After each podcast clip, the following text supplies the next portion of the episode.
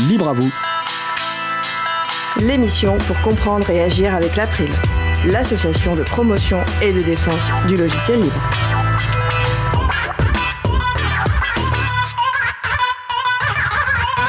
Bonjour à toutes, bonjour à tous. La politique logicielle libre et données publiques de la ville de Fontaine, c'est l'un des sujets de l'émission du jour. Avec également au programme la musique classique libérée, et aussi quand le logiciel libre n'est pas supérieur en pratique. Nous allons parler de tout ça dans l'émission du jour. Vous êtes sur la radio Cause Commune 93.1 FM en Ile-de-France et partout dans le monde sur le site causecommune.fm. La radio dispose également d'une application Cause Commune pour téléphone mobile. Soyez les bienvenus pour cette nouvelle édition de Libre à vous, l'émission pour comprendre et agir avec l'April, l'association de promotion et de défense du logiciel libre. Je suis Frédéric Couchet, délégué général de l'April. Le site web de l'April, c'est april.org. Vous y trouvez déjà une page consacrée à cette émission avec tous les liens et références utiles, les détails sur les pauses musicales et toute autre information utile en complément de l'émission. Et également les moyens de nous contacter. N'hésitez pas à nous faire des retours pour indiquer ce qui vous a plu, mais aussi les points d'amélioration. Nous sommes mardi 21 janvier 2020, nous diffusons en direct, mais vous écoutez peut-être une rediffusion ou un podcast. Si vous souhaitez réagir, poser une question pendant le direct, n'hésitez pas à vous connecter sur le salon web de la radio. Pour cela, rendez-vous sur le site de la radio, causecommune.fm, et cliquez sur chat. Retrouvez-nous sur le salon Dièse Libre à vous, dédié à l'émission. Nous allons maintenant passer au programme de l'émission du jour.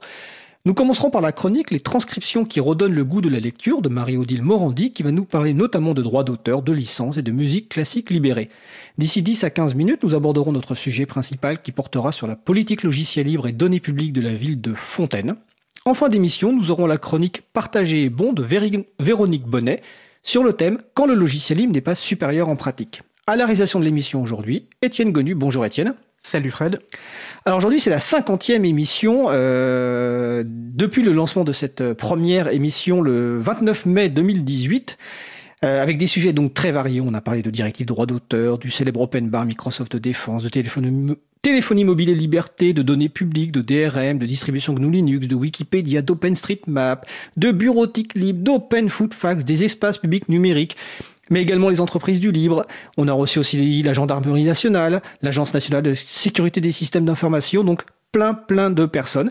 Et évidemment les chroniques de notre équipe. Donc aujourd'hui, en 50 émissions, c'est environ 130 personnes invitées, une soixantaine de chroniques, et également de la musique libre, environ 140 musiques euh, libres diffusées dans l'émission. Donc voilà, c'est la cinquantième, on est très content euh, bah, d'assurer cette émission, on est très content aussi de votre fidélité et d'être présent donc sur la radio Cause Commune, la voix des possibles. Tout de suite, place au premier sujet. Les choix, voire les coups de cœur de Marie-Odile Morandi, qui met en valeur deux ou trois transcriptions dont elle conseille la lecture. C'est la chronique Les transcriptions qui redonnent le goût de la lecture de Marie-Odile Morandi, animatrice de notre groupe de travail Transcription. Bonjour Marie-Odile. Bonjour. Alors je te laisse la parole. Alors, en ce début de nouvelle année, outre les vœux habituels, il est de coutume de revisiter l'année précédente et c'est ce que j'ai souhaité faire aujourd'hui en revenant sur les chroniques de Jean-Christophe Becquet intitulées Pépites libres. Au cours de l'année 2019, Jean-Christophe, actuel président de l'April, a commis dix chroniques dont l'objectif est de présenter une ressource, œuvre d'art, ressources pédagogiques, base de données, sous licence libre, sélectionnée pour son intérêt artistique, pédagogique, insolite, utile. Il y en a donc pour les goûts de toutes et tous, chacun selon ses centres d'intérêt. Je ne vais pas revenir en détail sur chacune de ces chroniques. Vous retrouverez sur la page des références concernant l'émission d'aujourd'hui le lien vers les podcasts et les relatives transcriptions, mais je vais insister sur celles qui m'ont particulièrement intéressée. Jean-Christophe traite à chaque fois d'une ressource qui possède un auteur, un propriétaire, et c'est justement parce que ce propriétaire a des droits sur son œuvre, droits moraux et droits patrimonial, qu'il peut choisir de la partager sous licence libre. Comme il est dit dans une des chroniques, on se trouve devant un paradoxe. Avec tous les services à disposition sur Internet, chaque individu est maintenant à la fois récepteur et émetteur de contenu.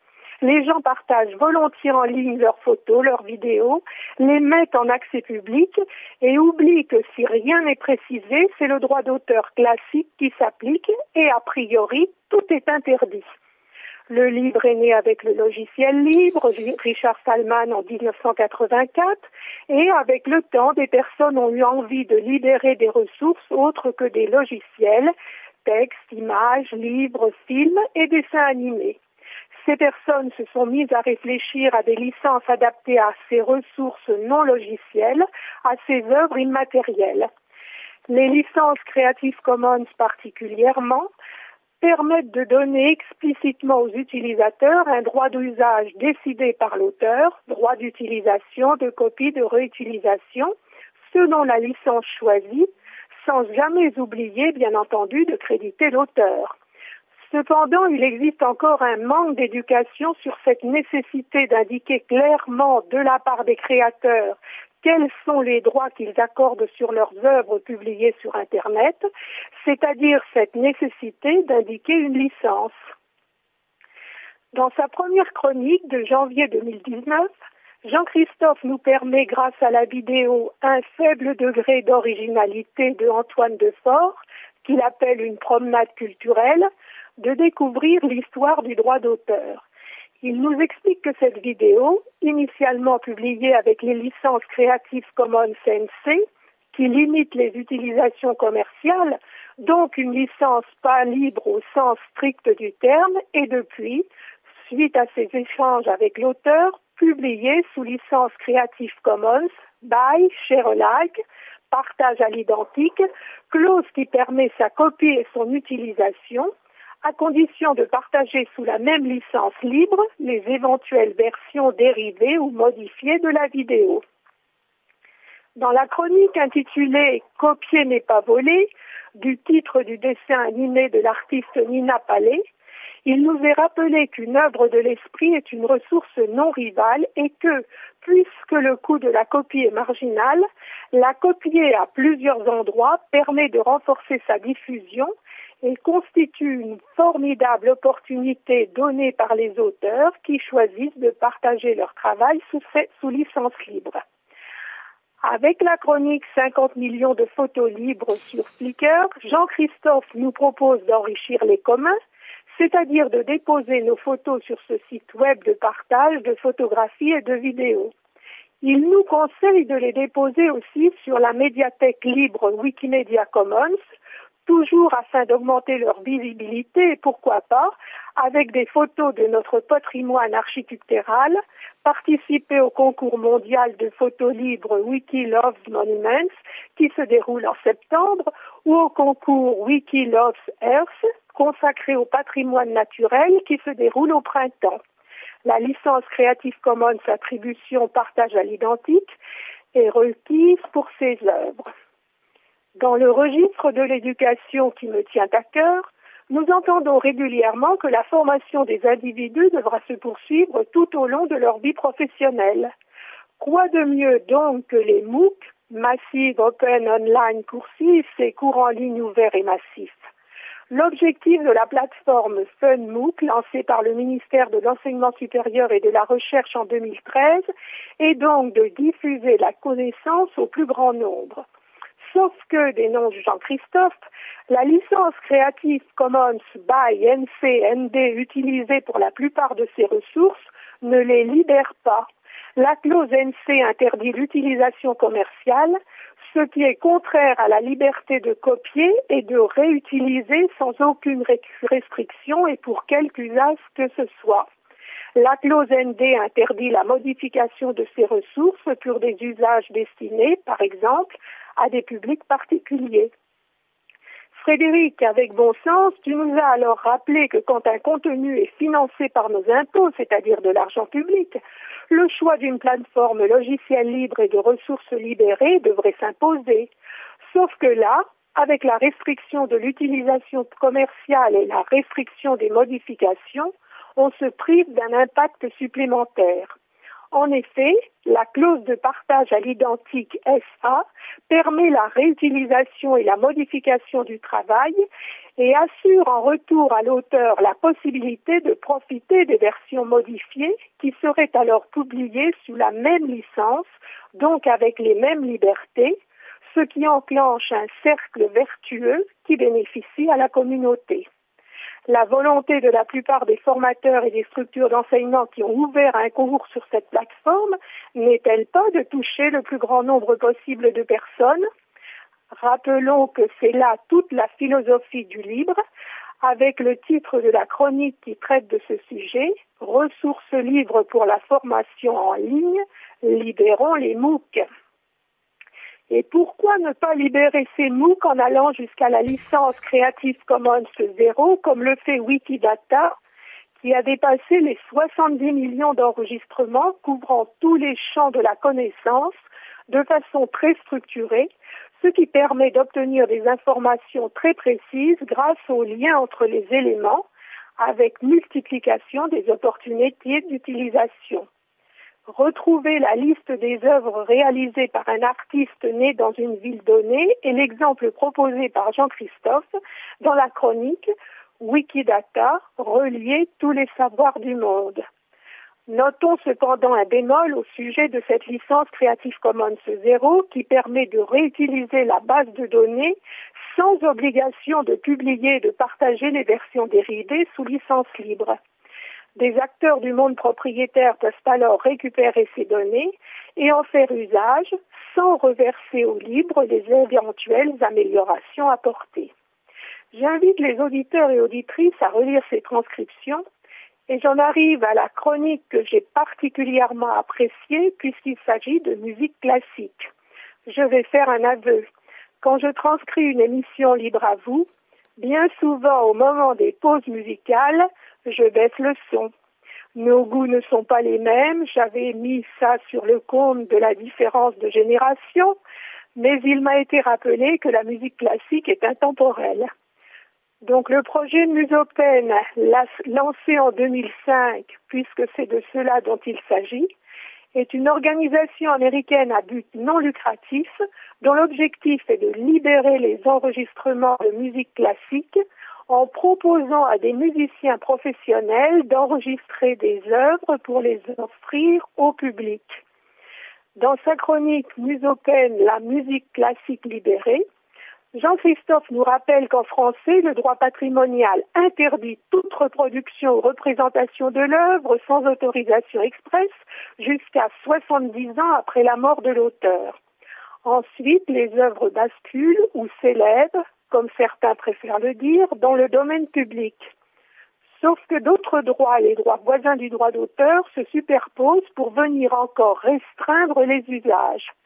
Dans le cas de la musique, les droits voisins recouvrent les droits des interprètes pour une durée de 70 ans après la première publication ou la première communication publique. Grâce à des campagnes de financement participatif, les artistes qui se joignent au projet Musopen sont rémunérés au moment de l'exécution de l'œuvre, puis donnent leur accord pour une diffusion libre en renonçant contractuellement à leurs droits voisins d'interprète. Le site Musopen propose aujourd'hui un catalogue de plus de 5000 enregistrements partagés selon le régime du domaine public ou selon la licence Creative Commons partage à l'identique. D'autres enregistrements sont soumis à des licences qui restreignent les utilisations commerciales ou la production de versions modifiées.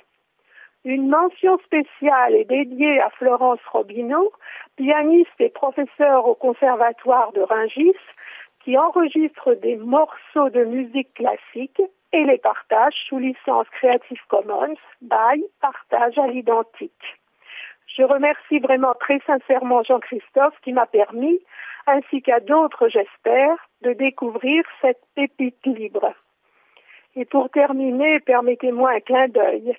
Il y a bien longtemps, si on oublie les machines à écrire, les premiers logiciels de traitement de texte ont permis d'éliminer les documents papier en écriture manuscrite avec un énorme progrès sur leur lisibilité.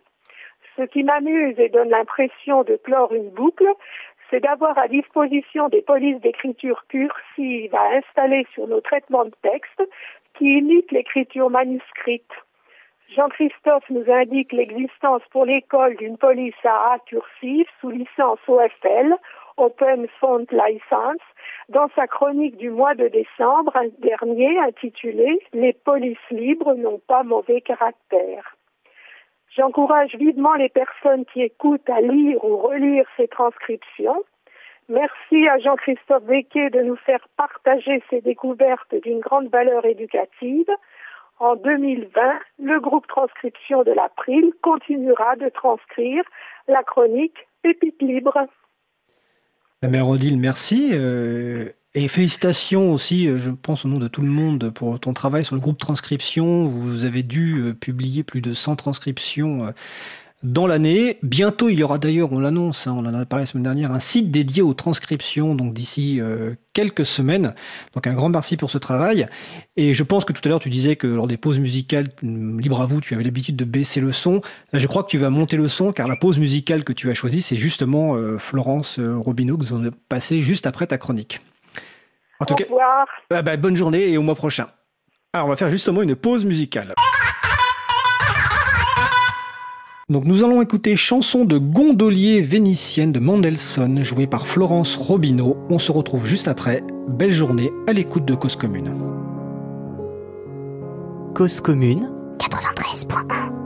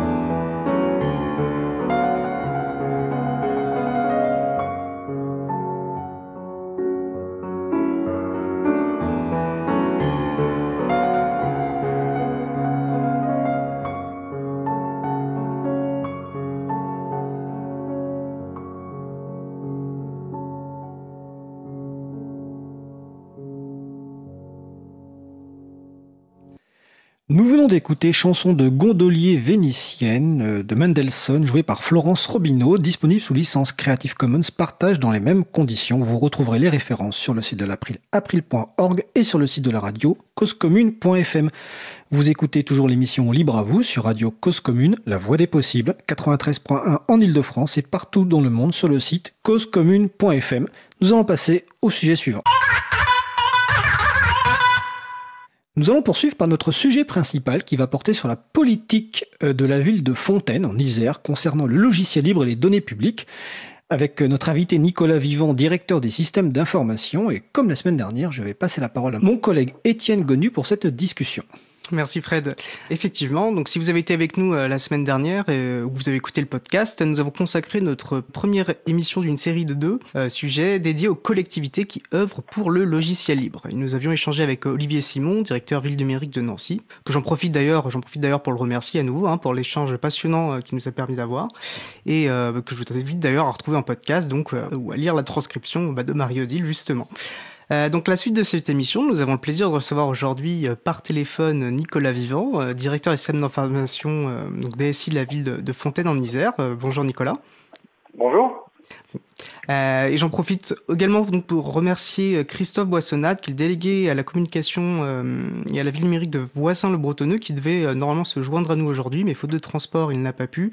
Mais je doute pas que nous aurons d'autres occasions d'échanger avec vous, mais voilà, comme ça on aura le plaisir d'avoir l'exclusivité de cet échange avec avec Nicolas Vivant, DSI de, de, Fontaine, donc. Et Fontaine qui est, on va dire, un cas d'école, une vitrine même pour les libristes de, migration réussie vers le logiciel libre, et se souviendra pour les personnes qui suivent ce genre de sujet, voilà, en 2016, il y a eu de nombreux articles qui évoquaient euh, Fontaine la libérée en, référence à, un événement éponyme. Bon, bien sûr, l'engagement euh, date euh, bien d'avant de ça et je pense que tu pourras, enfin, vous pourrez le confirmer, Nicolas. Et avant de vous passer la parole, je rappelle, voilà, parce qu'on a évoqué la semaine dernière les territoires numériques libres, qui est donc ce label initié par, par la DULAC, l'association des développeurs et des utilisateurs de logiciels libres pour les administrations et les collectivités territoriales, qui est donc destiné à mettre en valeur l'utilisation des logiciels libres et des formats ouverts au sein des collectivités euh, territoriales. Euh, enfin, de récompenser justement ces, les mettre en valeur ces, collectivités. Et euh, bah, Fontaine a eu trois années consécutives, le niveau 4 sur 5, entre donc 2016 et 2018, ce qui est une consécration, enfin une preuve de, de, la qualité de la politique menée en faveur de logiciels libres. Donc, euh, bah, Nicolas, euh, bonjour à nouveau. Est-ce que vous pourrez déjà peut-être nous présenter en quelques mots euh, les motivations de cet engagement vers le libre et pourquoi, évidemment, Fontaine œuvre pour le logiciel libre? Alors, ben, rebonjour. Et, les raisons, la raison principale est en fait une raison politique. le le mouvement a commencé en 2018 sous la houlette euh, donc d'une majorité euh, municipale différente et d'un élu qui s'appelle Laurent Toviste et qui s'intéressait lui-même à, euh, à cette problématique du logiciel libre et, qui a donc il était l'élu à l'informatique à l'époque hein, et le conseiller municipal délégué aux nouvelles technologies de l'information et de la communication comme on disait. Et donc il a souhaité lancer ce mouvement là voilà sur des bases politiques c'est-à-dire qu'en fait euh, et comme c'est le cas pour la plupart des élus, je crois, euh, dans les communes, euh, c'est le, le la, la, correspondance, enfin le, même la similarité qu'il peut y avoir entre les valeurs du libre, d'une part, et les valeurs des, du service public, qui a motivé le, le, lancement du projet, si vous voulez. Donc il a, il s'est ensuite appuyé sur la direction informatique, donc avec mon prédécesseur, pour lancer ce mouvement-là.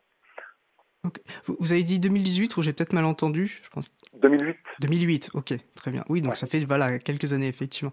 Euh, vous êtes donc vous avez parlé là, donc vous êtes DSI. Peut-être qu'il peut être intéressant euh, de, préciser avant de, bah, de, voir justement euh, comment se, traduit cet engagement politique pour le libre. Qu'est-ce qu'une DSI dans une collectivité comme Fontaine et quel est donc votre rôle dans cette politique?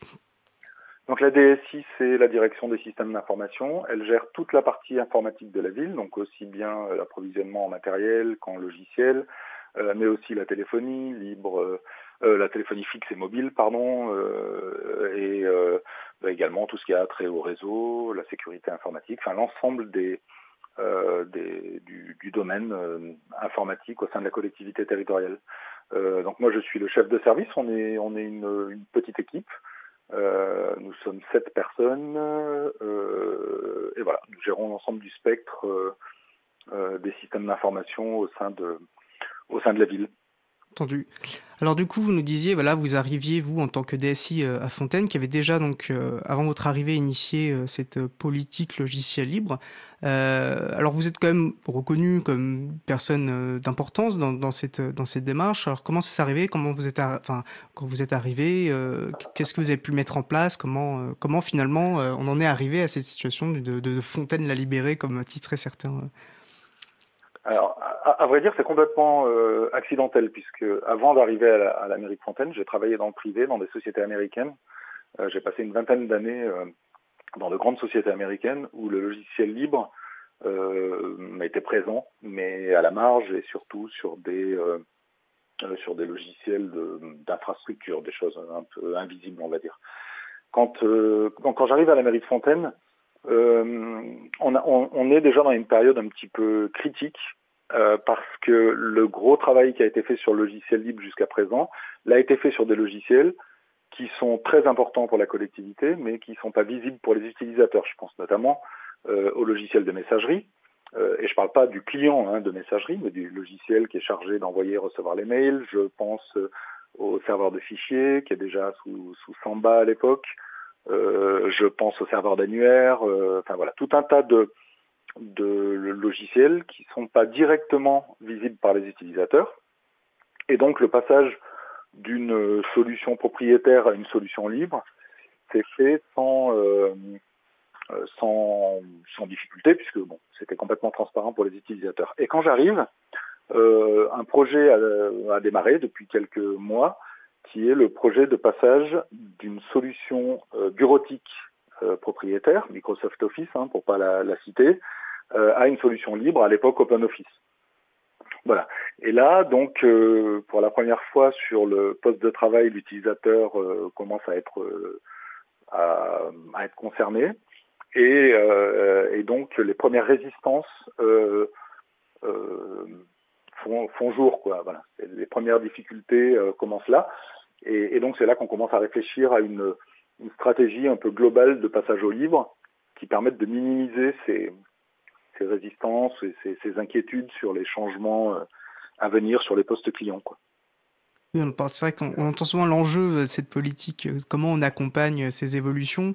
Alors, vous parlez de résistance, bon, peut-être, c'est souvent les mêmes d'ailleurs, j'imagine, c'est vrai, culturel, dans les usages. Euh, elle s'exprime comment? C'est-à-dire qu'il y a une, réticence en amont C'est plutôt des difficultés techniques de, changer les habitudes? C'est Alors, il y, a deux choses. Il y a, y a effectivement si vous voulez, dans une mairie, euh, tout le monde n'est pas informaticien, loin de là. Euh, il y a des métiers très divers et il y a des personnes qui ont connu euh, l'avant informatique, le tout papier. ces personnes-là ont mis du temps pour acquérir des compétences en informatique sur lesquelles elles n'ont pas été d'ailleurs forcément formées. Alors il y avait des, quelques formations bureautiques, mais, mais voilà, elles ont mis du temps parfois à obtenir cette, cette compétence-là. et donc elles ont l'impression qu'on remet en cause cette compétence, qu'on les met de nouveau en danger, de nouveau devant quelque chose qu'elles euh, qu'elle maîtrisent mal, euh, en, en, changeant un outil qui est, qui est un outil de travail euh, quotidien. Quoi. Voilà. Donc c'est une, une, inquiétude qui est liée à la nouveauté en fait. Alors, euh, je, je vous cache pas que euh, à l'époque, quand, quand j'arrive à Fontaine, je suis moi aussi habitué à la suite à la suite propriétaire et, et je suis DSI. Et je me dis qu'au pire, si euh, je m'en sors pas avec OpenOffice, eh ben, je réinstallerai euh, les logiciels auxquels je suis euh, habitué. Mais je décide de jouer le jeu et donc de, de me mettre sur OpenOffice et de voir comment ça se passe. Et je réalise qu'en fait, on peut tout à fait travailler dans des conditions plus que correctes, enfin aussi correctes qu'avec la, la, suite propriétaire. Et c'est comme ça qu'en fait, je commence à être convaincu de l'utilité du libre parce que je vois que ça fonctionne, je vois que ça fonctionne aussi bien, et puis je vois surtout que je commence euh, à faire des économies de coûts de licence. Et, et là, je me dis que euh, on tient quelque chose et que et que ça vaut le coup de se battre pour ce projet-là, quoi. Mais voilà, donc c'est vraiment une résistance euh, euh culturelle, effectivement. C'est-à-dire que bah, on est habitué à un outil et c'est compliqué d'en changer, surtout quand c'est pas notre métier. Oui, c'est intéressant et, surtout quand, vous avez vécu finalement vous-même euh, cette, euh, cette évolution et ce besoin euh, voilà, de, de, de, progresser, d'expérimenter par la pratique l'intérêt du libre. Je pense qu'on reviendra peut-être plus tard dans l'émission justement sur comment est-ce qu'on mène ces, ces politiques d'accompagnement euh, avec les, enfin, les, les, agents publics. Euh, ce que je pense intéressant, c'est peut-être déjà de voir, ok, il y a une, vous menez une politique, une politique qui est menée. Euh, vous vous dites que vous êtes arrivé en tant que DSI. Ce qui est intéressant peut-être, je pense qu'il peut être intéressant pour nos auditeurs auditrices, c'est de voir comment s'articule euh, bah, la relation entre donc les services techniques qui doivent mettre en place une politique et puis euh, bah, les élus, les personnes qui, projettent et qui mettent en place ces politiques pour le logiciel libre. Est-ce que c'est quelque chose qui s'est passé de manière assez fluide? Est-ce qu'il y a eu des, difficultés particulières ou non? Alors nous, on a une chance, c'est que euh, l'initiative était politique au départ. Donc c'était pas enfin, l'adhésion des, élus était acquise. Voilà. Ensuite, la difficulté, c'est de mettre en place quelque chose avec une, une, migration qui se passe suffisamment bien et des conditions de travail qui restent, euh, qui restent parfaites pour qu'il n'y ait pas de remise en cause a posteriori s'il y a un changement euh, politique ou simplement un nouvel élu euh, sur le, le, le, la base d'un mécontentement des usagers en fait. Voilà. Donc alors sur sur le sur le, la suite bureautique, c'est passé par un par une, façon de procéder, on va dire une stratégie de migration euh, relativement simple. On a commencé, euh, et ça a été la, même chose pour le passage des postes sous Linux, on a commencé par les décideurs en fait. Euh, C'est-à-dire que les élus, le maire, la direction générale, le cabinet ont été les premiers à être migrés sur les solutions libres. alors pourquoi? Parce que ce sont des décideurs, c'est eux qui ont pris la décision, c'est une façon pour eux de montrer qu'ils l'assument. Euh, et aussi parce que ce sont des utilisateurs exigeants. Euh, les tableaux les plus complexes sur les, les tableurs et, et, euh, et, les textes les plus, euh, les plus pointus, ils sont issus de ces services-là, enfin de ces services ou de ces, enfin, donc soit des élus, du cabinet.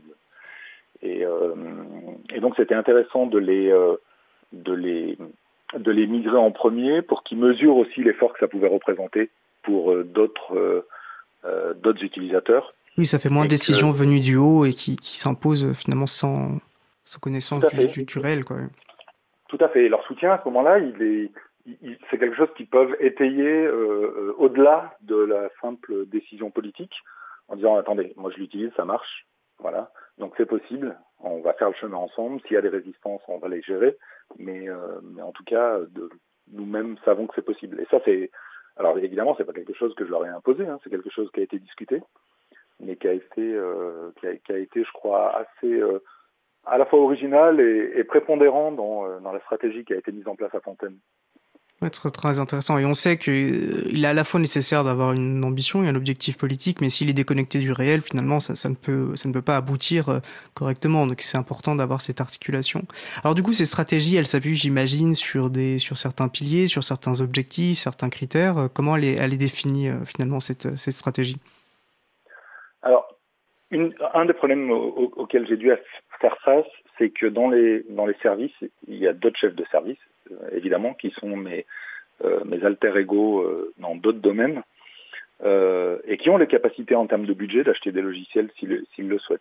Et une des premières choses qui a, été faite par la direction générale, c'est de centraliser absolument tous les budgets, tous les achats euh, informatiques au niveau du budget du service informatique.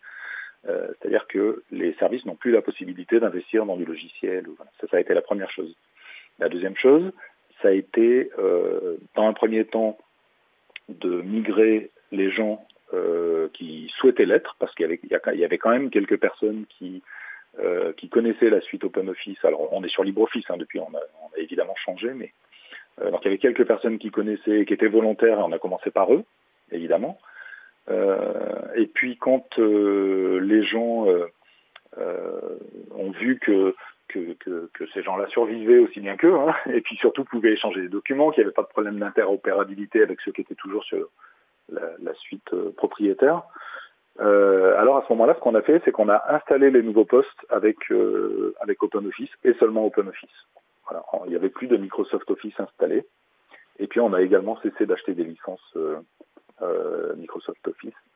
Et donc c'est un renouvellement, j'allais dire doux, on, renouvelle environ 20% du parc chaque année. Et donc, euh, ben, voilà, la, la, la, la, migration vers la, suite libre, c'est euh, faite en 5 ans, 20% par an. Oui, donc voilà. ça... Et avec un, un programme d'accompagnement pardon, euh, en termes de formation.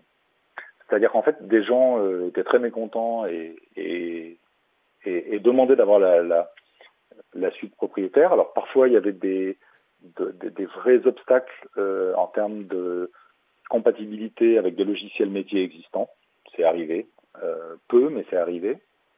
Euh, parfois, on était plus dans l'ordre soit de la méconnaissance, soit de, la peur du changement. Donc, ce qu'on a fait, c'est que pour chaque personne qui exigeait d'avoir la, la, suite Microsoft, je me rendais personnellement sur son poste et je regardais avec elle où, où était le point bloquant. Quand je voyais que c'était effectivement un problème culturel ou un problème de formation, on avait un, cycle de formation avec des formations régulières sur lesquelles on inscrivait les gens pour qu'ils puissent découvrir et, et monter en compétence sur la suite libre il y avait des, tendances spécifiques. Enfin, c'était euh, des résistances du coup qui étaient euh, très variables. Ou il y avait quand même euh, des, formes quand vous aviez voir spécifiquement ces utilisateurs utilisatrices. vous releviez des, points communs ou c'était différent chaque fois? C'était très variable. Et puis, et puis, on, je crois qu'on souffrait aussi un petit peu de cette image. C'est gratuit, donc c'est moins bien. voilà. C'est-à-dire qu'en fait, c'était un peu euh, dans ce que me renvoyaient les gens, du sous Microsoft, ce que faisait, euh, ce que faisait OpenOffice. Alors c'est quelque chose qui est complètement derrière nous aujourd'hui. Euh, euh aujourd'hui, les, les, les c'est la suite. C'est une évidence pour tout le monde, on va dire. Voilà, c'est la suite qu'on trouve partout en mairie. et si quelqu'un sort un, un, fichier en docx, il est regardé comme un, comme un extraterrestre mmh. aujourd'hui. Donc c'est quelque chose qu'on a su euh, euh, enfin, on a, on a réussi à passer cet obstacle-là euh, sans difficulté. Alors une autre, une autre, chose que je tiens à dire aussi, c'est qu'à aucun moment on m'a donné de euh, d'objectifs chiffrés ou datés. On m'a pas dit il faut que dans quatre ans tout le monde soit passé sur OpenOffice. Euh, donc on a pris le temps de mettre les choses en place, de faire les choses à notre rythme justement pour pouvoir de façon individuelle voilà, aider les gens à, s'y retrouver avec la nouvelle solution. Et alors du coup là, ça fait quelques années que, vous aviez initié, euh, ce, ce, processus. Vous nous dites qu'il y a encore un 20% de renouvellement par an. Et euh, en termes d'évolution, alors j'imagine peut-être que les résistances, est-ce qu'elles se font moindres maintenant, peut-être par l'exemple, dire que j'imagine que comme vous êtes de plus en plus nombreux au sein euh, de Fontaine à utiliser du logiciel libre, peut-être que ça a une influence bénéfique pour aussi les autres personnes. Et quel bilan finalement vous aussi vous tirez après ces plusieurs années de politique euh, favorable de fin de priorité logiciel libre? Le bilan est devenu très positif. LibreOffice euh, est devenu une évidence aujourd'hui pour tous. Euh, là où je suis très content, c'est qu'une autre chose qui a disparu, c'était on nous demandait de, on nous demandait parfois de l'aide pour l'installation sur des machines personnelles de suite bureautique. Aujourd'hui, les gens installent LibreOffice chez eux. Voilà. Donc ça a essaimé au-delà de la mairie. Oui, c'est un bel exemple. Ouais, ouais, ouais. Et c'est, on a eu un peu la même chose avec le passage sous Linux. Hein. C'est-à-dire qu'en fait, on a des élus qui sont, euh, euh, qui sont tellement en soutien que, qui, ils nous ont autorisé s'il y avait des demandes euh, un peu particulières, du type un, une directrice d'école, par exemple, qui souhaite installer une, euh, Linux sur son portable personnel, euh, à lui donner un coup de main. On va, peut-être préciser, voilà, quand vous parlez de Linux, c'est, euh, il s'agit du système d'exploitation. C'est presque finalement l'étape ultime lorsqu'on migre du logiciel libre, c'est d'avoir un système d'exploitation, euh, système d'exploitation libre comme l'EGNU Linux. Tout à fait. C'est le remplacement de Windows. Donc là, c'est vraiment effectivement le changement, l'énorme changement. C'est quelque chose qui arrive absolument en tout dernier. C'est-à-dire que, bon, j'ai beaucoup parlé de la suite bureautique, mais on a aussi adopté Firefox depuis très longtemps comme le navigateur par défaut sur l'ensemble des postes sous Windows. On avait aussi adopté un client de messagerie lourd qui s'appelle Thunderbird comme, euh, comme messagerie principale euh, sur les postes clients. Bref, on a commencé par, euh, par installer VLC, enfin des outils libres autant que possible sur l'ensemble des postes Windows. et effectivement, le remplacement de Windows par autre chose, euh, et donc par Linux en l'occurrence, euh, a été facilité par le fait que l'ensemble des logiciels que les gens étaient habitués à utiliser, ils les retrouvaient avec une interface évidemment un petit peu différente, mais, euh, mais les outils qui, eux, ne changeaient pas. Oui, il y a une progressivité. Et du coup, c'est quelle distribution de GNU Linux enfin, Je ne sais pas s'il y en a forcément toujours la même ou c'est variable? Alors, on a fait quelques tests. En fait, on a passé euh, ça aussi, en, en, termes de stratégie de, de, migration, ça a été quelque chose de très réfléchi. Et on a pris notre temps, on a passé énormément de temps à essayer de trouver l'interface graphique qui justement générait le moins de résistance, c'est-à-dire celle que les gens, celle qui nous a semblé la plus ergonomique et que les gens s'appropriaient le plus, le plus simplement. Alors on a fait différents essais, euh, notamment avec euh, Ubuntu, euh, et, euh, et, puis ensuite Ubuntu avec un doc qui s'appelle Doc qui permet d'avoir euh, comme une espèce de barre d'équivalent de barre tâches sous Windows avec les applications favorites sous forme d'icônes. Finalement, on a opté pour une distribution qui s'appelle Elementary OS et qui, en termes d'ergonomie, est, assez proche de ce que peut proposer Macintosh, en fait, enfin Apple plutôt, pardon, sur les sur les Mac. Euh, donc avec un dock euh, et un menu où les différentes applications sont euh, sont classées par catégorie et, et, voilà donc on a fait plusieurs tests et c'était manifestement la l'interface graphique que les gens s'appropriaient le plus naturellement. Donc, donc c'est, ce qui a expliqué notre choix. On a aussi beaucoup bossé sur l'intégration dans notre système d'information notamment pour que quand les gens euh, s'authentifient sur leur euh, sur leur poste, quand ils se connectent avec leurs identifiants et mots de passe, euh, et ben ces identifiants et mots de passe leur permettent de s'authentifier aussi bien sous une machine Windows que sous une machine Linux, que les disques partagés, les disques réseau, soient remontés exactement de la même façon, donc avec une gestion de session exactement euh, comparable à celle qu'on pouvait avoir sous Windows. Bref, on a essayé vraiment de faire une intégration la plus euh, transparente possible. Ça a été, je crois, une des conditions du succès aussi du passage à Linux. vous, vous évoquiez un doc, est-ce que vous pouvez préciser peut-être en deux mots euh, de quoi il s'agit? Ben, c'est ce que j'expliquais, c'est l'équivalent de la barre des tâches euh, ah. sur une machine euh, sous Microsoft, c'est-à-dire c'est cette barre que vous avez en bas et sur laquelle vous avez des, icônes qui, qui, vous permettent de lancer vos, vos, applications favorites. Entendu, entendu. Favorites non, du coup, moi, ce que je retiens de ce que vous me dites, c'est enfin, ce qu'on observe souvent. Hein, c'est, vous pourrez me corriger, mais on voit que les nerfs de la guerre, c'est de prendre le temps de le faire et surtout que ça parte et de le faire en, en, de, euh, en partant des utilisateurs, les utilisatrices, plutôt que du, voilà, d'imposer sans, sans prendre en compte les réalités de leur travail, de leur pratique. Et sinon, bah, ça ne peut pas fonctionner en fait. Et... Tout à fait. Hein.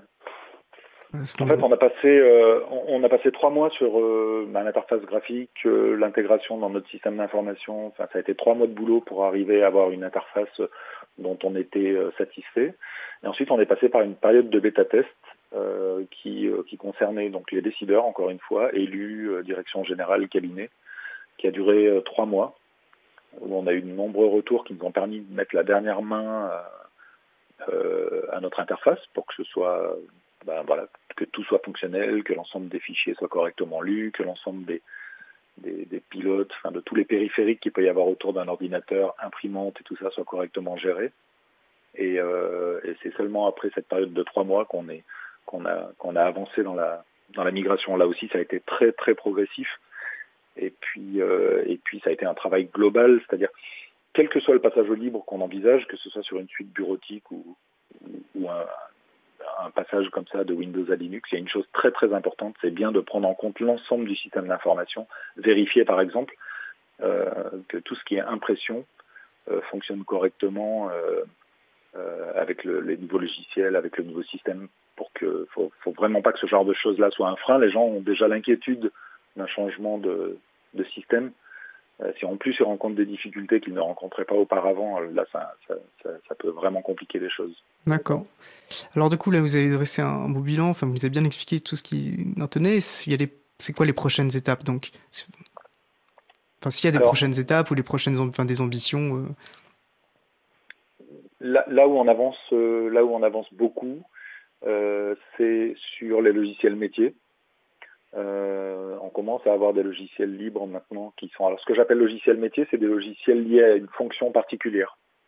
Euh, typiquement, euh, quelqu'un qui fait de l'urbanisme au sein d'une mairie, qui va gérer tout ce qui est permis de, permis, de, construire ou ce genre de choses, aujourd'hui utilise un logiciel propriétaire parce qu'on est sur des logiciels, enfin sur une législation qui évolue en permanence et très rapidement, et qu'on a besoin d'avoir des logiciels qui prennent en compte cette nouvelle euh, ces nouvelles euh, législations euh, très très rapidement.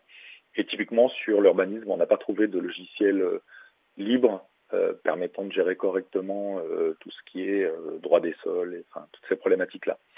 la nouveauté, c'est que de plus en plus sur la gestion de tout ce qui est enfance, petite enfance, jeunesse, activités, centres sociaux, gestion du personnel, euh, gestion financière, on a des logiciels, euh, on le voit, qui montent en puissance et qui permettent de et, qui peuvent être utilisables dans le cadre d'une entreprise comme dans le cadre d'une collectivité. Donc ça, c'est le, je crois que c'est le dernier effort à, fournir, c'est ce passage des logiciels métiers de, de, solutions propriétaires à des, à des solutions libres. Oui, on entend souvent qu'il y a un certain un enjeu assez spécifique euh, sur les logiciels métiers, parce qu'ils sont très, beaucoup plus proches peut-être euh, des, pratiques, des besoins très spécifiques euh, des agents en fonction de leur, de leur mission. Du coup, c'est quoi la proportion, vous direz, des logiciels métiers vous avez pu passer au libre enfin, Si c'est estimable d'ailleurs?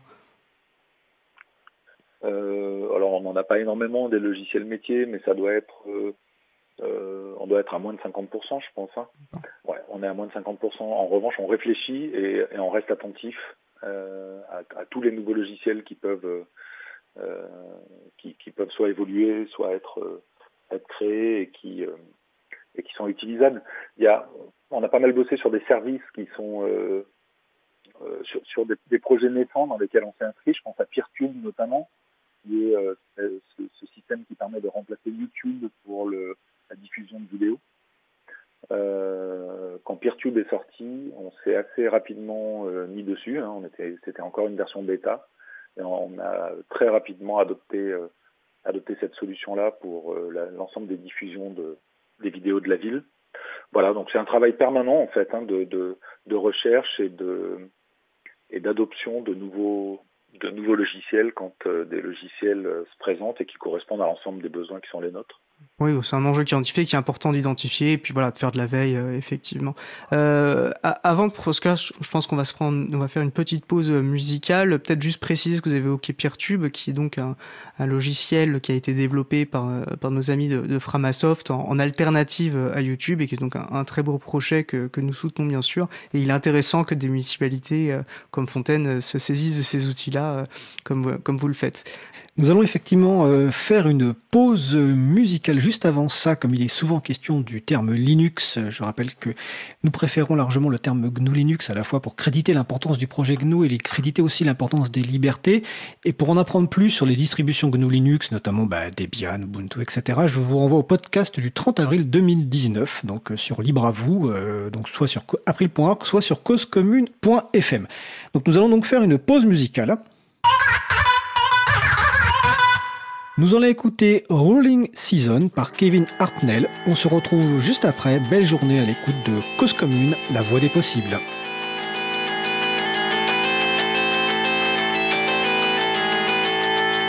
Cause Commune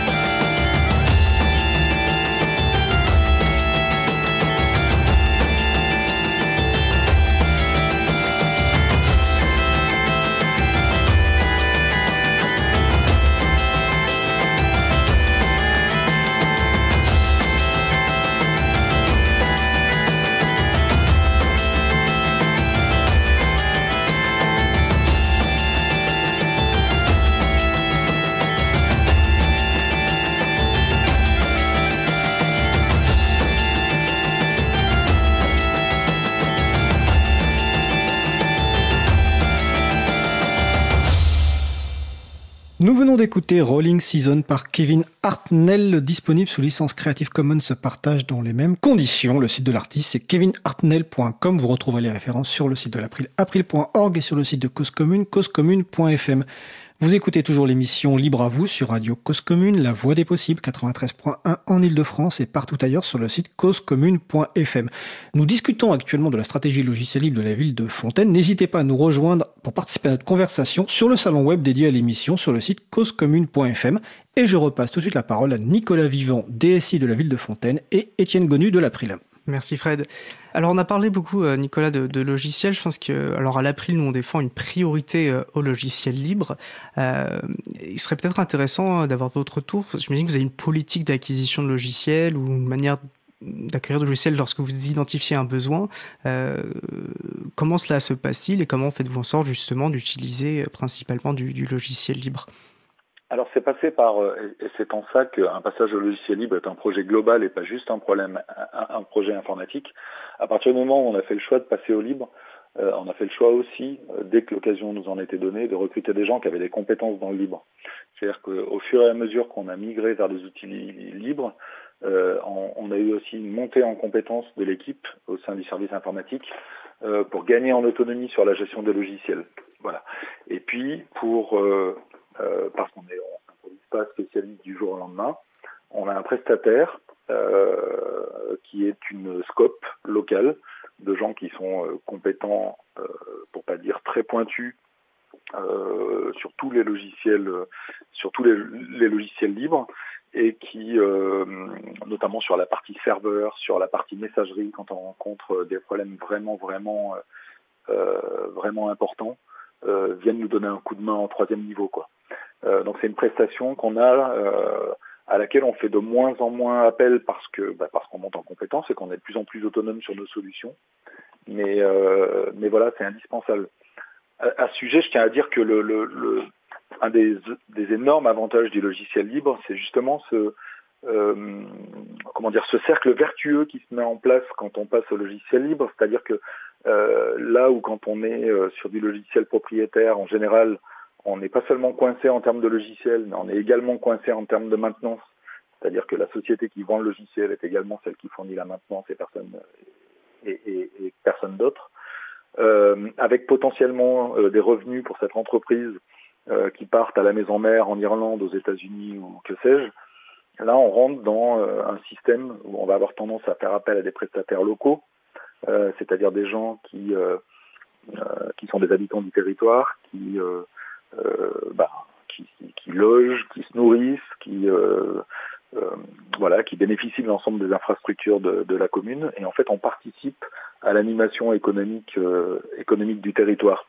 parce qu'évidemment, il serait absurde pour obtenir une prestation autour d'un logiciel libre de faire appel à un prestataire qui est, qui est situé à 500 km de là, alors qu'on a, on a plusieurs euh, entreprises ou, ou scopes euh, qui maillent le territoire et qui permettent d'obtenir une assistance de qualité. Oui, c'est intéressant ce que vous dites. Nous, c'est quelque chose qu'on essaie aussi beaucoup de mettre en avant à l'April dans nos actions, c'est que finalement, le logiciel libre passe son fonctionnement par le fait que ça passe par des prestataires et est bien plus souvent euh, inscrit dans les tissus économiques locaux. la manière dont vous parlez, on a presque l'impression que vous nous parlez du bio, quoi, qui a un côté beaucoup plus, euh, où il y a du lien, où il y a euh, finalement quelque chose de plus, de plus sain pour les communautés. D'ailleurs, je parle de communauté, on sent, on sait que la, notion de communauté est très importante hein, dans le monde du, du logiciel libre. D'ailleurs, est-ce que vous avez des liens, vous, avec les communautés du logiciel libre? Euh, euh, comment, comment alors oui, oui, bien sûr. Alors, d'abord, on a des liens avec d'autres collectivités qui entament ce, euh, même type de, chemin et qui de temps en temps nous contactent pour avoir des coups de main ou des informations sur une solution ou une autre. Voilà, donc il y a ce travail qui, est, assez régulier et des villes qui peuvent être assez éloignées en fait. On se, voilà, on se contacte assez, assez fréquemment. Il y a évidemment euh, la participation à un certain nombre d'événements ou l'adhésion à des associations type euh, l'April, la Dulac, euh, voilà. Et puis il y a des contributions euh, directes à certains logiciels, soit par le biais de patchs, ça nous est arrivé de publier des patchs, c'est par le biais de, de rapports de bugs sur des logiciels un peu neufs, par exemple comme Peertube. Au début du projet, j'ai été très très très actif sur des demandes de, fonctionnalités, sur des rapports de, bugs. et puis on a contribué aussi à la, traduction d'un certain nombre de logiciels euh, notamment euh, dans les logiciels proposés pour Elementary, mais pas seulement, sur un certain nombre de logiciels qui existaient en anglais pour lesquels on n'avait pas de traduction en français. On a aussi contribué à une vingtaine de logiciels dans euh, leur traduction en français. Oui, c'est une précision importante que vous faites. On a vu la même conversation d'ailleurs la semaine dernière avec Olivier Simon. C'est que vous n'êtes pas seulement, on va dire, euh, euh utilisateur euh, passif de logiciels, mais vous contribuez aussi à améliorer. Euh, c'est tout l'intérêt du logiciel libre, c'est que tous les utilisateurs en fait participent à améliorer le logiciel qu'ils utilisent, leur, leur bien commun quelque part. Et donc vous êtes, vous avez une politique du coup inscrite de, de contribution euh, formalisée ou c'est quelque chose que vous faites non, c'est quelque chose qu'on fait. Alors d'abord, c'est quelque chose qu'on fait un peu naturellement. Ça nous semble juste normal. Et puis, euh, et puis il faut noter que c'est quelque chose qui s'est fait dans un second temps. Ça, il faut pas non plus, euh, ça faut pas avoir honte de, de, de, de, faire le choix du logiciel libre, même si on sait qu'on ne pourra pas contribuer. Bien sûr. Parce que dans un premier temps, c'était notre, c'était notre cas. Enfin, le temps qu'on monte en compétences aussi, qu'on se les approprie et qu'on comprenne comment fonctionnaient les différentes communautés, qu'on comprenne comment on pouvait euh, contribuer. Ben, il y a eu une période où on était euh, des utilisateurs et exclusivement des utilisateurs. Donc, euh, donc euh, voilà. Après, non, c'est pas, euh, c'est pas, c'est pas formalisé. Non. Ok. Oui, et puis vous avez raison de préciser qu'il est normal d'avoir une progressivité et, de pas sauter les étapes et il n'y a pas de honte à avoir. Alors, du coup, on me signale, je vois des, questions qui, arrivent sur notre salon web. Alors, une première question, savoir ce que vous mentionnez une scope. Est-ce qu'il s'agit de démotique? Alors la scope, euh, non non, la scope c'est pas démotique. Alors ah. on, on, connaît démotique et on a eu l'occasion d'échanger avec eux et, et euh, sur sur tout un tas de solutions qu'on utilisait, euh, voilà. Mais non, la scope c'est pas démotique, elle s'appelle Prob6 la la scope. Voilà, mais démotique est une autre, c'est une association d'ailleurs, c'est pas une scope. Alors à un moment ils voulaient se transformer en, en SKIC, mais je crois que ça reste une association démotique. Euh, donc ça aurait pu être eux, effectivement, mais non, non, non c'est pas eux. Autre question, euh, comment réagissent les nouveaux employés qui découvrent qu'ils devront utiliser du logiciel libre dans leur nouveau travail? Et ce qui me fait penser moi à une question qui, qui va dans le même sens, est-ce que quand bah, vous recrutez, est-ce que vous recrutez plus, plus facilement des libristes? Est-ce que le fait que vous utilisez le logiciel libre vous permet, euh, on va dire, pour prendre un terme classique, d'attirer des talents? Alors dans le service informatique, clairement oui. Euh, et notamment, alors pas seulement par le fait qu'on utilise des logiciels libres, mais il y a, euh, comment dire, une, un, un bénéfice collatéral de l'utilisation du logiciel libre, j'en ai parlé un petit peu, qui est que on a gagné en autonomie euh, au niveau du service, c'est-à-dire que le travail qui est fait au sein du service informatique de Fontaine, c'est pas un travail de gestion de prestataire. Euh, c'est un vrai travail de gestion de réseau, de gestion système, de gestion de la sécurité, de voilà. Donc c'est un vrai travail d'informaticien en gros, avec des solutions à trouver, quand on met en place du monitoring, vous voyez, j'ai un stagiaire en ce moment par exemple, euh, on avait différentes, euh, on a différentes solutions de, monitoring de notre réseau hein, pour nous assurer que euh, l'ensemble de nos équipements, de nos serveurs principaux et tout ça sont, fonctionnent correctement. donc là, on a décidé de d'essayer de, de, une solution qui s'appelle Zadix, qui est une solution, une solution libre de, de monitoring du réseau. Et donc j'ai mis un stagiaire là-dessus, il est ravi il est ravi puisqu'il fait absolument tout. Il récupère le logiciel, il installe, il lit la doc, il, euh, il construit les premières cartes. Euh, voilà, on travaille ensemble pour mettre en place. Enfin, c'est beaucoup plus formateur que d'un usage passif de logiciels privateurs. Oui, j'imagine bien. Tout à fait, ouais. ouais, ouais. Et on a beaucoup de projets comme ça, des projets. Il y a des solutions qu'on a construit, euh, qu'on a construit nous-mêmes, par exemple pour la prise de main à distance, faciliter des postes. Donc, donc il débarque et puis et puis c'est il y a un côté euh, atelier qui est et, et, innovant, qui est très sympa. Là, quand on a mis en place, euh, donc c'était peu de temps euh, après après mon arrivée, quand on a mis en place la synchronisation des smartphones des élus euh, et des décideurs avec notre euh, agenda partagé et nos et nos carnets d'adresses partagés. c'est pareil, ça a été un projet passionnant passionnant à mener parce que c'est quelque chose qu'on a fait en complète autonomie et qui, qui fonctionne très bien. Donc, euh, donc voilà, au niveau du service informatique, c'est clair, euh, c'est surtout des libristes. Ensuite, au niveau des autres services, non, non, non, on n'est pas. Euh, en revanche, ce qui est très très intéressant, ça s'est produit à plusieurs reprises euh, ces dernières années, c'est quand quelqu'un arrive chez nous, typiquement un nouveau chef de service qui arrive d'un environnement où, qui fonctionnait exclusivement sur du logiciel propriétaire, et ben on y va toujours doucement en disant bon écoute chez nous c'est un petit peu différent alors qu'est-ce que tu veux faire? Est-ce que par exemple tu préfères peut-être un poste sous Windows dans un premier temps et puis ensuite on voit Et j'ai plusieurs plusieurs nouveaux nouveaux recrutés comme ça qui m'ont dit qui m'ont dit non non bah essayons et puis on verra bien. Voilà. Et c'est toujours une, immense satisfaction de voir que, bah, que ça se passe bien, qu'ils adoptent et que, et voilà. Il n'y a, y a, aucun, y a aucun problème et on voit des gens donc s'adapter très très rapidement et c'est un bonheur. Vous savez, le, le, le, meilleur retour que j'ai vraiment, celui qui me fait le plus plaisir quand, euh, quand je euh, quand j'installe un nouveau poste sous Linux, hein, typiquement, parce que c'est vraiment ça le, le, plus gros euh, le plus gros changement dans, dans notre infrastructure, c'est quand quelqu'un qui bossait depuis 10 ans sous Windows passe sous Linux et me dit ouais bah finalement ça change pas énormément. Ça c'est ça je crois que c'est vraiment c'est le but à atteindre quoi. Moi c'est le, le, retour qui me fait le plus plaisir. Et même pour aller plus loin, est-ce que vous avez eu des retours peut-être d'agents publics justement qui euh, ou même euh, découvert des usages, enfin des, choses qu'ils ne pouvaient pas faire, c'est-à-dire peut-être euh, avoir des besoins, euh, des, des, adaptations qui pour que le logiciel réponde encore plus précisément à leurs besoins, ou parce qu'ils se rendent compte qu'ils peuvent être, ce qu'ils comprennent peut-être aussi l'intérêt politique du logiciel libre. Est-ce qu'il y a des agents au-delà de se rendre compte qu'en fait ça ne les bloquait pas dans leur travail, ça leur apportait quelque chose de plus ou Alors, bah, c'est difficile à dire, mais il y a... oui, enfin indirectement oui.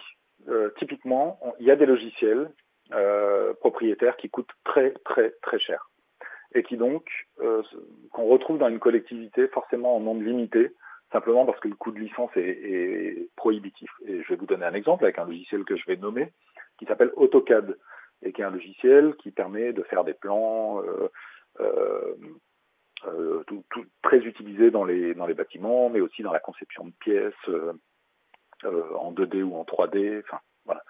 AutoCAD, c'est un logiciel qui coûte une fortune. Voilà. Euh, quand on utilisait AutoCAD, à mon arrivée c'était le cas, eh bien on avait, euh, je sais plus, peut-être deux ou trois licences. Quoi. Et, et, et chaque fois qu'il fallait les renouveler, je, je, je pleurais. Euh, Aujourd'hui, on utilise LibreCAD. Ben voilà, on le déploie euh, à autant de personnes que, que nécessaire, y compris des gens qui l'utilisent de façon épisodique ben, on leur installe LibreCAD sans aucune difficulté. Et c'est ça qui, plus que le, de nouveaux usages, c'est euh, comment des, des, des, des, usages peuvent être beaucoup plus larges finalement avec le logiciel libre.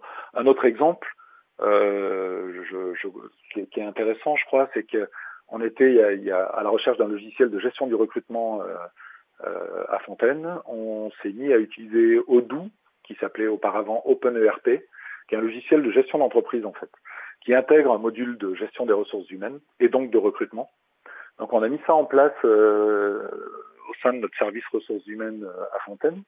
Et en fait, les retours ont, été tellement bons euh, au sein de notre service que ça s'est su dans d'autres communes et que, et que finalement on a, on a aidé quatre autres communes à installer ce logiciel et c'est aujourd'hui devenu le logiciel de gestion du recrutement de, de, de quatre autres euh, grosses communes euh, sur l'agglomération euh, sur l'agglomération grenobloise. Ça aussi, c'est quelque chose qu'on ne voit pas. Dans, on, on, se donne des conseils entre DSI, évidemment. On peut discuter de solutions. J'ai acheté tel outil, euh, il est vraiment très bien, ou on rencontre des difficultés. Mais arriver à euh, sur un besoin, on va dire nouveau, à équiper à un coût qui est, qui est quasiment nul, quoi. D'autres collectivités, je trouve que ça s'inscrit parfaitement à la fois dans les, dans les valeurs du libre et dans les, et dans les valeurs du service public. C'est de l'argent public bien, oui, bien euh, employé, oui. Ouais, voilà, c'est ça. Oui, c'est intéressant comme exemple. De, enfin, c'est une très belle illustration de, de l'intérêt en termes de mutualisation, hein, pas seulement d'ailleurs technique, mais en termes d'échange de, pratiques, d'expériences et, mm-hmm. et, de mise en commun. Oui, c'est très, très intéressant. Alors, je vois que le temps avance et je pense qu'il serait peut-être intéressant, euh, même rapidement, d'évoquer euh, la question bah, des données publiques, euh, de leur ouverture, de leur réutilisation potentiellement par, par les habitants habitants, les entreprises locales. Est-ce qu'il il y a une politique Souvent on parle d'open data, c'est un peu le terme consacré à Fontaine. Alors oui, euh, parce que de toute façon on y est, euh, on y est euh, contraint légalement. mais, mais pas seulement. Enfin, le principe de l'ouverture des données et de l'accès au public des, des données publiques, c'est un principe qui est bon. Ça, là-dessus, il n'y a rien à dire. La mise en place d'un portail permettant de mettre à disposition des usagers euh, ces données-là euh, est coûteux et on a la chance, nous, d'avoir euh, au niveau de la métropole, c'est-à-dire notre communauté de, communes de l'agglomération grenobloise, donc la métro, qui, a mis en place un portail qu'elle propose, enfin qu'elle partage avec les communes qu'ils souhaitent pour mettre à leur disposition leurs données publiques. voilà. Donc ça, c'est une très bonne chose et on, va mettre en ligne nos premiers jeux de données euh, très bientôt sur ce, sur ce portail-là. En revanche, il y a une chose, on a été un petit peu réticent, je vous le cache pas, on s'est pas jeté tout de suite dans la bataille parce que l'open data, c'est pas du libre. En fait, c'est vraiment très très différent et j'avoue que j'ai un peu de mal à comprendre pourquoi on les associe systématiquement. L'open data, c'est la mise à disposition de tous des données publiques. Ces données publiques, elles ont été produites par le public. Ça a coûté de l'argent, cet argent, il a été investi par le public pour produire les données. Une fois que ces données sont produites, quand on les met à disposition, il faut faire très attention à ce qu'on permet en termes d'utilisation de ces données. C'est-à-dire que si on permet la privatisation de ces données publiques pour qu'elles soient éventuellement revendues aux usagers, ça veut dire que les usagers payent deux fois ces données-là.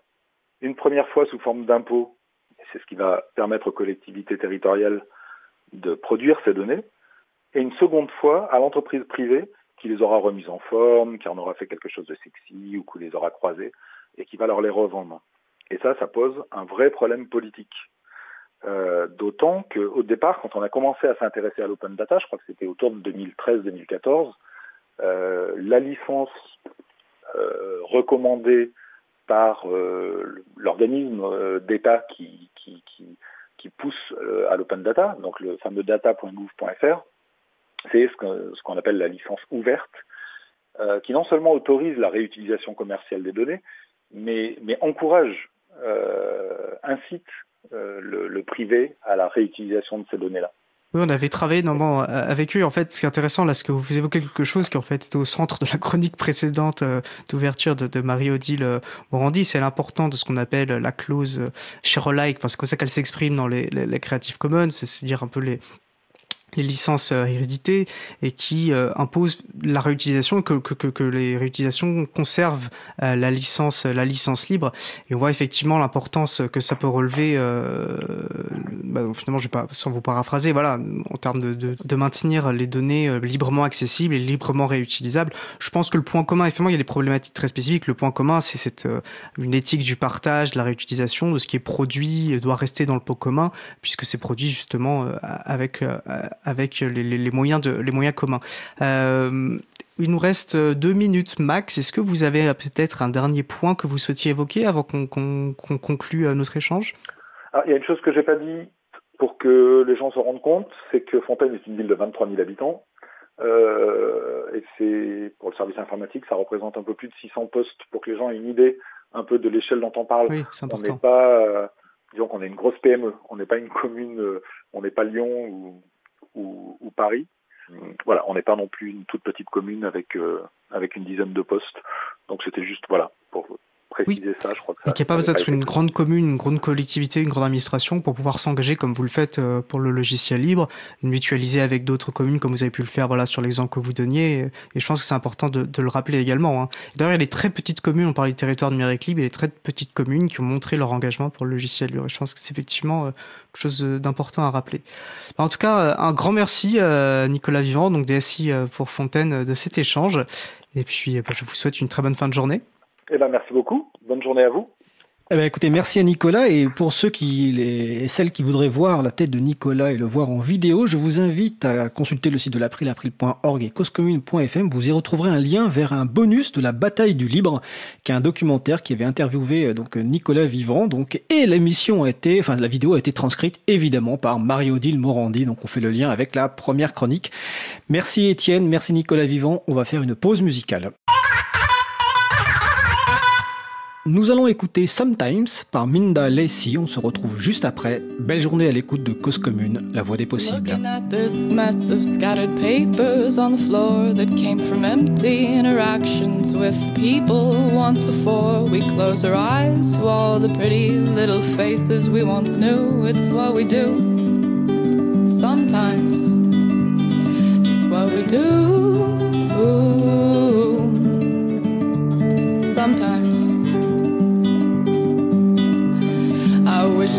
Could let you know precisely what I mean to fill the miles of silence and the inches between us. But words can be hollow, 'cause everybody knows it's how it goes.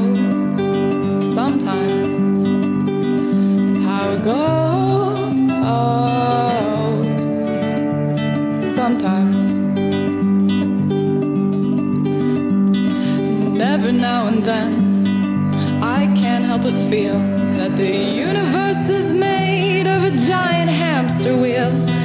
And everybody's running just because they can, but they don't really understand. And I've been running too, cause there's nothing else to do, but only sometimes. Only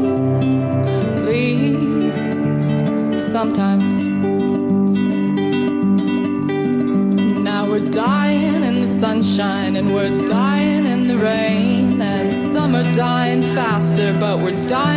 Same.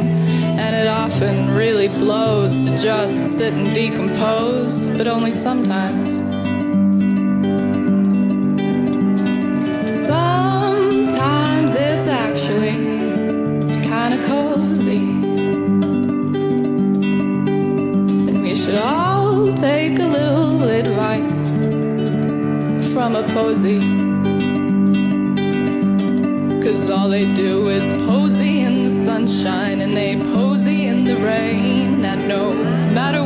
said, well, they posy all the same. And they never stop to question the position of their time. No, posies don't ask why am I.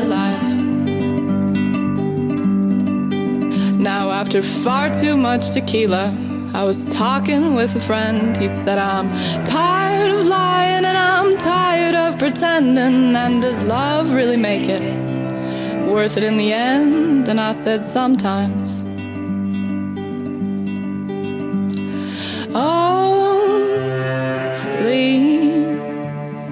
Sometimes.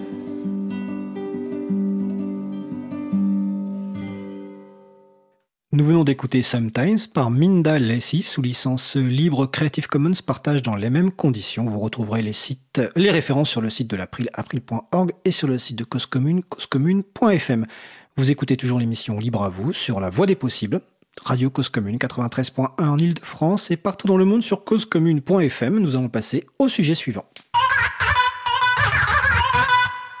Une lecture d'information et de mise en perspective de la philosophie GNU, c'est la chronique partagée et bon de Véronique Bonnet, professeure de philosophie et administratrice de l'April. Pour cette nouvelle chronique qui a été enregistrée il y a quelques semaines, Véronique va nous commenter un texte de Benjamin Mako-Hill intitulé Quand le logiciel libre n'est pas supérieur en pratique. Je suis en compagnie de Véronique Bonnet, donc vice-présidente de l'April et professeure de philosophie pour sa chronique Partagée et bon. Alors, bonjour Véronique. Bonjour Fred. Quel sujet vas-tu aborder aujourd'hui dans le cadre de ta chronique? Alors, toujours dans les textes de la philosophie GNU, je vais m'intéresser à un texte qui a été intégré à la philosophie GNU en 2013, qui, euh, cette fois, n'est pas de Richard Stallman, mais qui est de Benjamin Mako-Hill, et ce texte s'appelle Quand le logiciel libre n'est pas supérieur en pratique. Son titre anglais c'est When Free Software is not better. Alors ça part d'une intervention à Libre Planète et euh, l'activiste donc Benjamin Macoil qui fait partie euh, du staff de la FSF qui a travaillé au projet Debian qui est membre des instances de la FSF et professeur à l'université de Washington. Et il se trouve que euh, ce texte est euh, dans la lignée de beaucoup de réflexions de Richard Stallman qui s'interroge sur la différence entre une efficacité pratique Effectivement, un logiciel peut être puissant, peut être très pertinent, peut avoir des effets tout à fait précis et être utilisable sans pour autant s'inscrire dans une logique d'émancipation. Alors je dirais que dans ce texte de Benjamin Mako Hill, il y a déjà la manifestation euh, que Richard Stallman, dans la philosophie GNU, fait appel à des théoriciens, il ne verrouille pas euh, tout ce qui manifeste une confiance dans les savoir-faire des développeurs, des speakers, il se trouve que Benjamin McCohill est un speaker, va dans le sens de ce travail collaboratif qu'est le projet GNU. Il ne s'agit pas de faire de la philosophie GNU une chasse gardée. Euh, puisque le logiciel libre a besoin de tous les savoirs euh, pour s'inscrire dans une humanité qui est créative. Le logiciel libre, c'est une affaire sérieuse, hein, comme euh, tu le sais, et donc il faut s'y mettre, s'y mettre tous. Alors je vais partir du titre. Quand le logiciel libre n'est pas supérieur en pratique, je trouve qu'il y a une grande humilité dans ce titre, euh, comme le free software met l'émancipation au-dessus de tout, euh, c'est sûr que dans un premier temps, donc comme il faut écrire du code, euh, comme il faut atteindre une certaine maturité technologique, il y a des formes d'efficacité qui sont visées, mais qui, pour autant, sont des moyens, ne sont pas des fins en elles-mêmes. Le logiciel propriétaire, lui, s'inscrit euh, dans une recherche d'efficacité pure et simple, dans une puissance, et même une puissance sur les intelligences, une mainmise euh, sur les usages. Et donc je dirais que se trouve arbitré dans ce texte de Benjamin Mako Hill une question de priorité. Je vais lire d'abord le tout début de ce texte qui concerne l'open source open source qui a l'air euh, de s'offusquer de la recherche d'efficacité des logiciels rapaces, des logiciels propriétaires, euh, mais qui, en réalité, comme ces logiciels propriétaires, met la question d'autonomie entre parenthèses. Alors je lis, les promesses de l'open source sont de meilleure qualité, une plus grande fiabilité, davantage de flexibilité, un moindre coût et la fin d'une situation permettant à des fournisseurs rapaces de verrouiller leurs produits. Donc il y a, certes, la prise en compte d'une tentative de l'open source euh, de ne pas entrer dans une logique strictement prédatrice. À ceci près, et là c'est la phrase suivante, euh, vous avez de la part de Benjamin McGohill la question où est passée la question de la liberté? Si on vise l'efficacité, après tout, si on ne vise que l'efficacité, pourquoi ne pas s'en tenir à la rapacité du logiciel propriétaire? Et donc si euh, l'open source se place seulement sur le terrain de la technicité, après tout, euh, pourquoi est-ce que ce mouvement n'avoue pas euh, qu'il est dans la même logique euh, de la recherche d'usages qui ne sont pas nécessairement des usages autonomes, qui vont être des usages peut-être facilités, mais qui ne s'inscriront pas dans la tentative du free software de responsabiliser les utilisateurs. Alors Benjamin McCoy se réfère à Richard Stallman. Aussitôt après, les développeurs de logiciels privateurs ne sont pas forcément incompétents.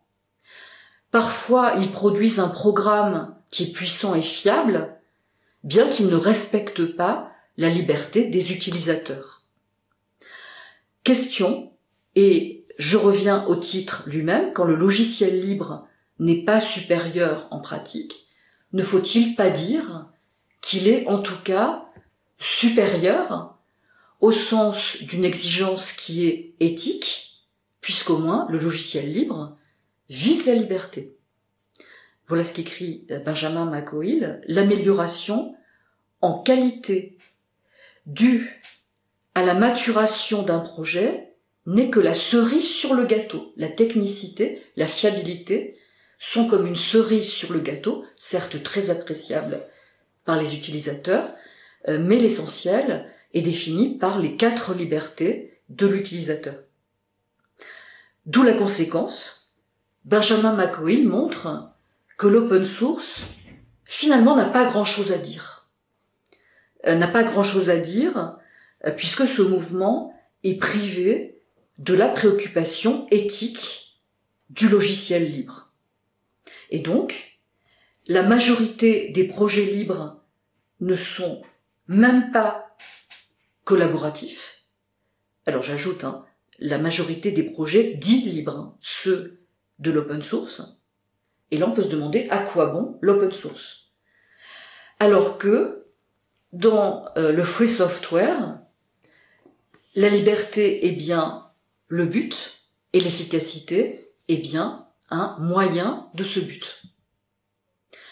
Alors, pourquoi m'attarder sur la conclusion de cet argumentaire hein, euh, qui progressivement rapproche le logiciel open source du logiciel propriétaire en montrant que euh, tous les deux méconnaissent euh, l'autonomie comme finalité ultime, la conclusion est limpide. Dans le cadre du libre, les logiciels de haute qualité existent comme un moyen plutôt que comme une fin en soi. Les développeurs de logiciels libres doivent s'efforcer de créer des logiciels fonctionnels, flexibles, qui servent bien leurs utilisateurs, mais ceci n'est pas le seul moyen de progresser vers la réalisation d'un objectif qui est à la fois plus simple et bien plus important, à savoir respecter et protéger la liberté. Et donc je ferai ici le lien, euh, puisque c'est la philosophie hein, qui est euh, mon activité, euh, ma profession, entre le projet GNU et un projet qui a engagé un certain groupuscule de philosophes. Alors c'était au 18e, c'était le projet de l'encyclopédie, euh, lorsque Diderot et d'Alembert ont publié les planches des machines, alors des machines à tisser, euh, des outils euh, qui étaient utilisés dans les premières manufactures, bien sûr, il était important que les dessins soient efficaces. Il était important que les outils soient bien représentés, que les articles de l'encyclopédie soient clairs. Bon, il a été vraiment fait appel aux meilleures plumes de l'époque. Beaucoup ont collaboré à l'encyclopédie. Mais je dirais qu'au-delà, l'essentiel de l'essentiel, c'était l'esprit qui réunissait tous ces intellectuels qui ne voulaient plus euh, qu'il y ait d'un côté ce qu'on appelle les arts libéraux, ceux qui étaient réservés à l'élite, hein, euh, ceux qui pouvaient euh, étudier la mathématique, l'astronomie, la musique, et de l'autre, les arts dits serviles, les arts serviles, euh, l'artisanat, euh, les savoir-faire extraordinaires de ceux dont on ne reconnaissait pas la compétence. Et donc, analogie avec le projet GNU, puisque si on représente les mécanismes euh, qui sont dévoilés dans l'encyclopédie, si on amène les contemporains à s'approprier ses savoir-faire, il y a euh, quelque chose des libertés euh, du free software au sens où les planches de l'encyclopédie permettent d'étudier, connaître, euh, éventuellement améliorer, puisque l'encyclopédie voyage, en voyage en Europe, il y a une très très large diffusion, pour rendre plus performant, plus compréhensible euh, des savoir-faire qui sont extraordinaires et respectables. Hein, l'esprit, euh, c'est vraiment le respect. Et donc, je dirais, pour terminer cette chronique, que faire de la liberté ce qui est au-dessus de tout, et qui est même au-dessus euh, de la performance, c'est la faute à Voltaire, c'est la faute à Rousseau, c'est la faute au projet GNU. Ben écoute, euh, merci Véronique pour cette belle conclusion. Donc, euh, le titre de l'article du professeur Benjamin Maco-Hill, c'est Quand le logiciel libre dépasse supérieur en pratique. Il est disponible sur le site de GNU, gnu.org, donc gnu.org, à la fois en anglais et en français et même dans d'autres langues. Et les références seront également aussi sur le site de l'April. Donc c'était la chronique Partagée et bon de Véronique Bonnet, professeure de philosophie et vice-présidente de l'April. Euh, merci Véronique et belle journée. Belle journée à toi Fred. Merci. Donc c'était la chronique enregistrée il y a quelques semaines par Véronique euh, Bonnet que nous retrouverons euh, sans doute le mois prochain et je pense en direct dans le studio le mois prochain. Donc nous approchons de la fin de l'émission, nous allons terminer par quelques annonces.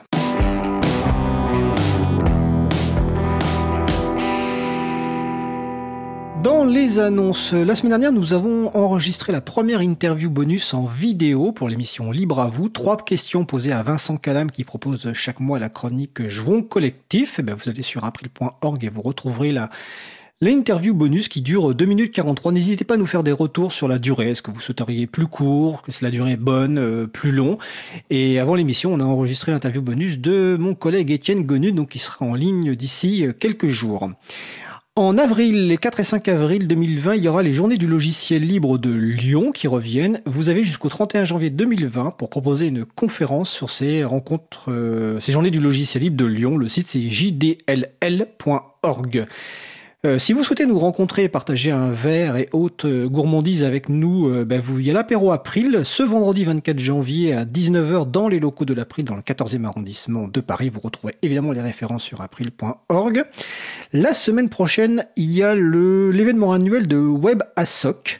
Alors c'est une journée de conférence pour les organisations non gouvernementales, associations humanitaires de solidarité et d'environnement organisé par des professionnels du web résolument bénévoles, hein, je lis la description, et le thème de l'édition 2020, c'est renforcer vos combats associatifs avec le web, et Laurent Costi, qui est administrateur de l'April et qui s'occupe notamment du groupe de travail Libre Association, interviendra donc dans cet événement annuel de WebASOC. Euh, le lieu, c'est à Paris euh, et toutes les références sont sur le site de l'April. Tous les autres événements, ben, vous les retrouvez évidemment comme d'habitude sur le site de l'agenda du libre, agendadulibre.org. Cette semaine, il doit y avoir une quarantaine d'événements en France. Notre émission se termine. Je remercie les personnes qui ont participé à l'émission du jour. Marie-Odile Morandi, Nicolas Vivant, Véronique Bonnet. Aux manettes de la régie aujourd'hui, Étienne Gonu. Merci également à Sylvain Kutzmann qui va traiter le podcast, à Olivier Grieco qui va le finaliser et le mettre en ligne. Et pour le coup de main aussi, Olivier, en amont de l'émission, où on a eu un petit problème technique euh, avec les téléphones. Vous retrouverez sur le site de l'april.org et sur le site de Cause Commune, une page avec toutes les références utiles euh, par rapport à cette émission, également les moyens de nous faire des retours pour indiquer ce qui vous a plu, mais aussi des points d'amélioration. Toutes vos remarques, évidemment, sont les bienvenues. Nous vous remercions d'avoir écouté l'émission. Si vous avez aimé cette émission, n'hésitez pas à en parler le plus possible autour de vous et également à faire connaître euh, Radio Cause Commune, la voix des possibles. La prochaine émission aura lieu en direct mardi 28 janvier 2020 à 15h30. Notre sujet principal portera sur le Health Data Hub et contrairement au nom anglais, c'est une plateforme de données française, des données de santé des patients et patientes français et nous verrons les problématiques que cela pose. Nous vous souhaitons de passer une belle fin de journée. On se retrouve en direct mardi prochain et d'ici là, portez-vous bien.